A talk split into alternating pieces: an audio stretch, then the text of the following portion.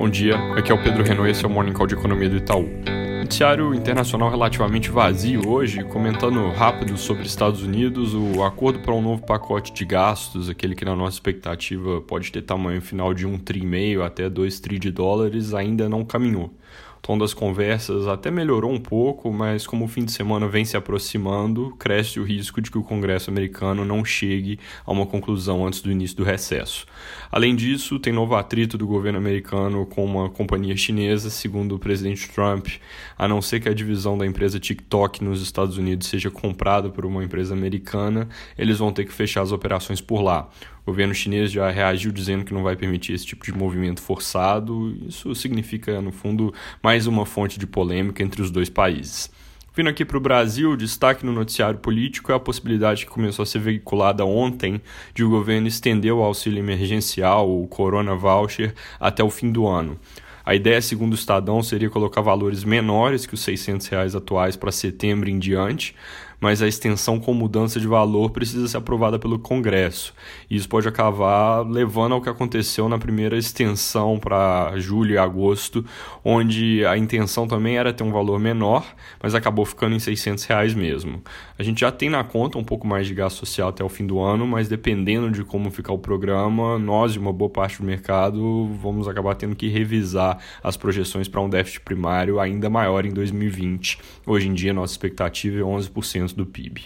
Pensando na dificuldade de extinguir esse benefício que foi vista lá no meio do ano e começa a ficar clara de novo agora, também é importante comentar que o senador Eduardo Braga, que é líder do MDB no Senado, apresentou uma proposta de criar no Brasil direito à renda básica via emenda constitucional e tirar essa linha de despesas de dentro do teto de gasto. Isso, na prática, permitiria a manutenção por tempo indeterminado aqui do benefício atual de 600 reais, que custa, nas estimativas do governo, coisa de 50 bi por mês. O efeito colateral é que isso gera déficits absurdos para os próximos anos e aí colocaria o Brasil de volta em uma trajetória fiscal insustentável, a não ser que houvessem medidas compensatórias muito fortes. E lembrando, a trajetória fiscal insustentável foi o que gerou a crise em 2015 2016. Proposta complicada, então, do ponto de vista da sustentabilidade da recuperação, porque é um estímulo bem-vindo no curto prazo, mas que tem que ser muito bem administrado para não virar um problema lá na frente. Outra ameaça ao teto de gastos e o que ele significa, que é o equilíbrio das contas públicas, é a pressão crescente de áreas do governo para tirar também de dentro do teto os gastos com investimento público.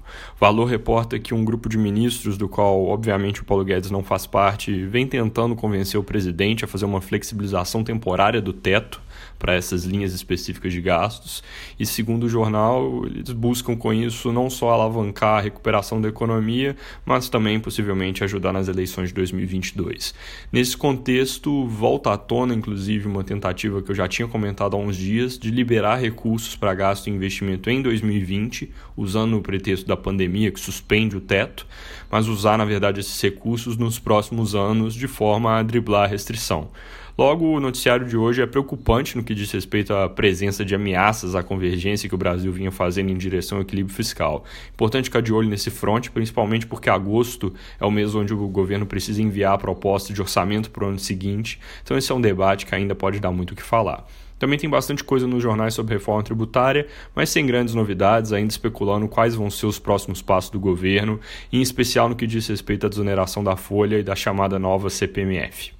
Para fechar falando de dados, acabou de sair a produção industrial de junho, ela veio com alta de 8,9% em relação a maio, isso é melhor que a nossa projeção e o consenso de mercado que estavam em 8% de alta.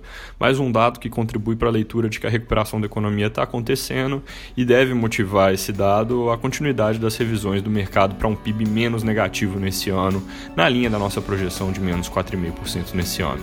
É isso por hoje, bom dia.